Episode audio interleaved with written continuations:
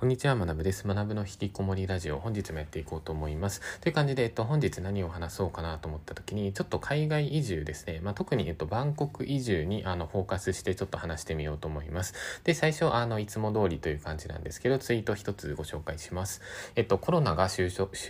したら、海外移住者が増えそうですね。最も簡単に移住できるのはタイかなと思います。180万円でビザが取れるので、これで移住完了。次に簡単なのはマレーシア。MM 2H ビザザを1000万円で購入し、それで、えっと、現地で利回り4%ぐらいで回せるので、あの、このお金をもらいつつ移住可能。あと、えっと、ドバイも割と簡単で、200万円ぐらいで法人設立したら移住可能っていう、まあ、こういったツイートですね。で、あの、僕自身海外移住して今、どれぐらいかな ?5、6 5年とかそれぐらいかな。まあそれぐらいなんですけど、まあ今一応3つの国で、えっと、ビザを持っています。まあ持ってるって言ったら語弊があるか。マレーシアだけ今ちょっと申請中、申請中っていうか申請の途中でなんか手続き止まっちゃってるんですけど、まあそんな感じで、で、えっと、タイだと、えっと、エリートビザっていうのを持っていて、えっと、マレーシ、マレーシアじゃない、えっと、ドバイだと、えっと、な、なんだこれ、法人ビザなのかな。まあ、そんな感じの、あの、まあ、移住ビザがありますと。まあ、なので、今回、ちょっと、あの、タイにフォーカスをして、まあ、多分コロナ落ち着いたら結構増えると思うんですよね。あの、リモートでも働ける時代ですし、あと、あの、まあ、特に東京に住む価値っていうのがすごい下がってきてると思っていて、まあ、日本の地方とかでもいいんですけど、あの、僕の場合だと日本に住んでいると、もうほぼ年中花粉症に苦しむっていうタイプで、で、あの、結構物理的に日本に住めないタイプなんですよね。で、それで、あの、まあ、僕の場合もともと海外好きだったっていうのもあって、で、それであの海外にもうサクッと出ちゃいました。まあ、だから、あの、こんな感じで、あの、まあ、日本もいいけど海外もいいかなって思ってる方いると思うので、ちょっとつらつらと話していこうと思います。という感じで最初に、あの、今回すごい基礎的な部分から進めたいと思うんですけど、あの、そもそもビザとはっていう場所から話そうと思っていて、あの、海外に住んでる方からしたら、いや、ビザなんて当たり前じゃんみたいな、まあ、ビザないと住めないでしょうみたいな、まあ、そういうのは当たり前になってるんですけど、でも、あの、海外出たことない方からしたら、え、ビザって何みたいな、なんか聞いたことあるけど、なんか、あの、いまいちよくわかんないみたいな、そんな感じですよね。で、あの、ビザってそもそも何かっていうと、あの、まあ、言ってしまったら許可証みたいなものですかね。あの、日本人だったら普通に日本に、まあ、住めるじゃないですか。で、日本に住めて、で、日本で、あの、銀行口座も開くことができるし、あと、日本で、例えば資産運用するってなった時も、あの、日本の、例えば免許証とか、もしくはパスポートとか、あとは、えっと、まあ、住民登録していると思うので、住民カードとか住民票とか、そういうのを、あの、銀行とかに持っていったら、銀行口座とか、まあ、そういう、いろんなサービス受けることはできますよね。でも一方で、あの、海外に出てしまうと、銀行口座を開くとか、現地で資産運用をするとか、あとは、なんかそういったその身分、身分証明を使いつつの何かそのサービスを受けるみたいな、まあそういうのができないんですね。で、なんでできないかっていうと、あの、例えばなんですけど、日本に、あの、まあわかんないですけど、いろんな国の人がガンガン来て、それで日本の銀行口座とかをガンガン開くことができたら、そしたらなんか怪しいお金とかも結構流れてきちゃいそうじゃないですか。まあだからそういった感じで、あの、各国の政府っていうのは、まあそういったビザっていうのを、あの、ビザ制度っていうのを設けて、それである程度その一定数信頼がある人にそのビザザっていうのを与えます。で、そのビザをもらった人っていうのは、まあその国の、まあ行政サービスとかもそうですし、まあ金融系のサービスみたいな、まあそういうのが受けれるみたいな感じですね。だからあの海外に住むってなったら、まあ必ず、えっと、ビザの取得をしないといけません。まあもちろんその日本人のパスポートってすごい最強なので、まあ例えばタイとかだったらビザなしでも3ヶ月住めたりとか、あとはえっと、マレーシアもえっと3ヶ月住めるかな。で、ドバイだと、えっと、ドバイも確か3ヶ月あの観光ビザで住めますね。まあそんな感じで日本のパスポートってかなり信頼されてるので、あの強かったりします。まあただ、えっと、大体の国がマックスでまあ3ヶ月とかそれぐらいだったりもするので、まあ、やっぱり長期で住むってなったら、まあ、ビザの取得が必要ですっていう感じですね。で、ちなみにあの、まあ、これちょっと余談なんですけど、まあ、今の時代って結構ノマド的な人も多いじゃないですか。で、僕もあの、一時期ノマドですごい暮らしている時もあったんですけど、じゃあノマドの人たちってビザどうしてんのって話なんですけど、まあ大体の場合は、えっと、観光ビザでこう、世界を転々としてる人が多いですね。まあだからその一箇所に拠点を持たないっていう考え方だったら、別にビザ取らずに、あの、観光ビザでフラフラみたいな。じゃあその銀行とかどうすんのっていう感じなんですけど、銀行は例えば母国の銀行を使うとか、もしくはまあ一つの国だけ、あの、銀行口座とか、まあビザとかを取って、そこを拠点にやっていくみたいな。まあそんな感じの人が多いと思います。という感じで以上がちょっと前置きっていう感じですね。で、ここからじゃあバンコク移住するってなった時に、まあビザがもちろん必要なので、じゃあどういったビザがあるか、えっと今回ちょっと3種類紹介をしようと思います。で、えっとまず1つ目っていうのが、えっとこれ、就労ビザですね。で、続いて2つ目が、えっと、結婚ビザ。で、3つ目が、えっと、エリートビザですね。で、あの、まあ、他にもビザいっぱいあると思うんですけど、まあ、とりあえず大まかに分けて、まあ、大体の方、この 3, 3つから選んでいくと思うので、まあ、これちょっと順番に解説をしようと思います。で、あの、一番簡単な場所から解説しますね。で、一番簡単なのが、えっと、エリートビザですね。で、僕自身もこれ持ってるんですけど、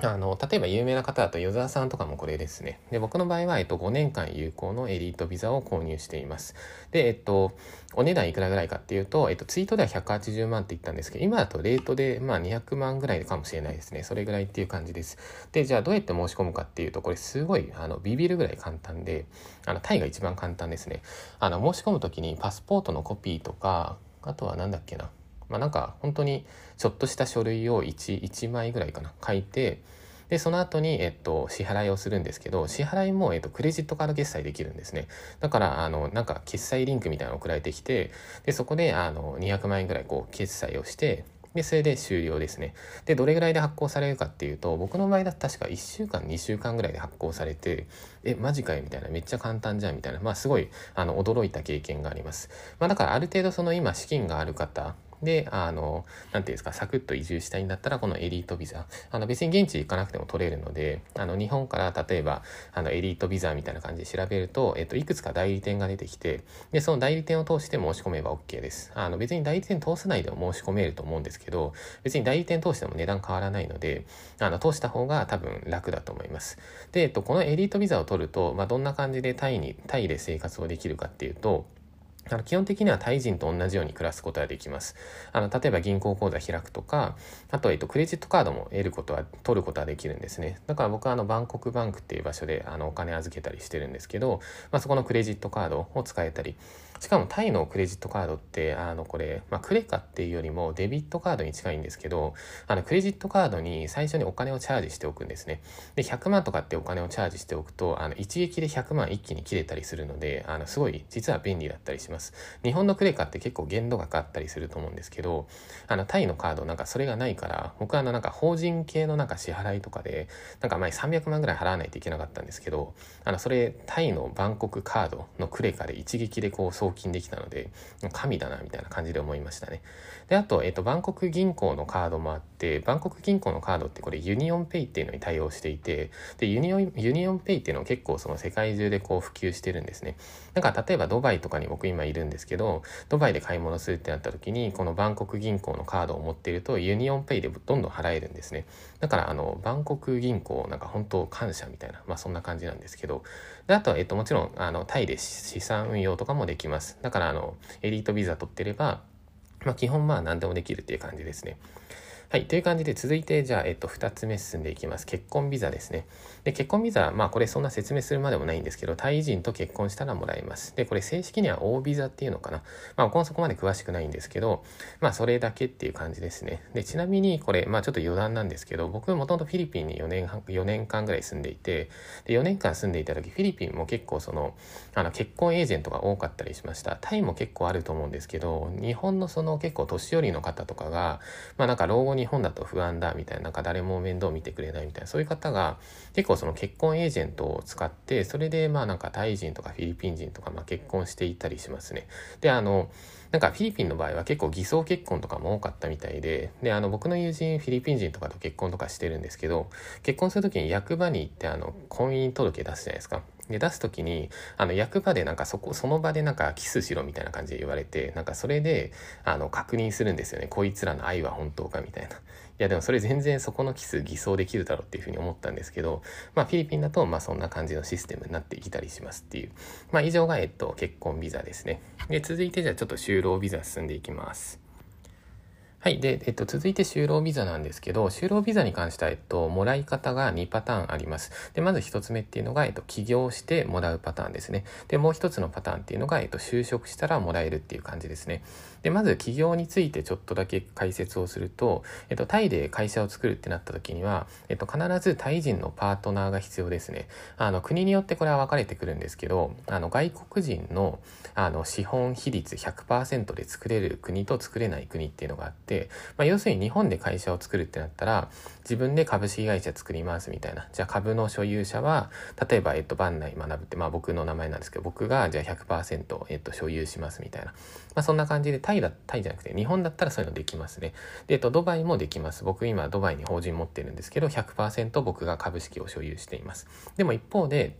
あの、タイとかだとそれができないんですね。で、タイの場合だと、えっと、確か51%かなっていう、えっと、株式っていうのを、えっと、タイ人に渡さないといけないです。だからタイ人が51%の会社の所有権を持っていて、で、例えば、えっと、日本人がそこで一緒にやるんだったら、もう一人の日本人が49%を所有するみたいな、まあそんな感じですね。じゃあなんでこんな感じで、あの、タイ人が株を持たないといけないかっていうと、やっぱりタイってそこまで、あの、なんていうんですか、あの先進国じゃないというか、まあ、結構貧しい国だったりもするので、まあ、だからそういった国であの外国人がどんどん起業できてしまうとそうするとなんかタイ人がどんどんそのチャンス奪われていってしまうというか、あ、タイめっちゃチャンスだな、みたいな感じで、日本の金持ちとかタイに乗り込んでいって、そこで資本金、あの、資本比率100%で、例えば日本の会社ガンガン作るじゃないですか。そうすると、まあ、タイってどんどんその、海外に吸収されちゃいますよね。まあ、そういうのを懸念していて、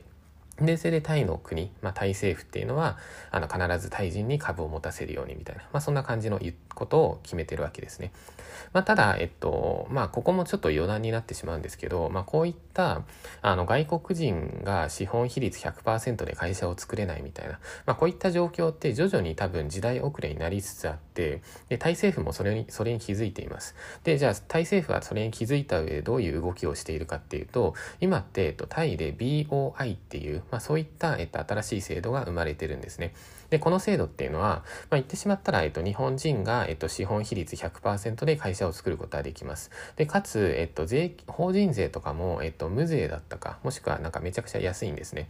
で、僕も BOI 作ろうかなとかって思ってたんですけど、あの、なんかちょっと面接とかあるんで、なんかめんどくさいなと思って結局作っていなくて、で、あの、じゃあなんで BOI っていう制度を作るかっていうと、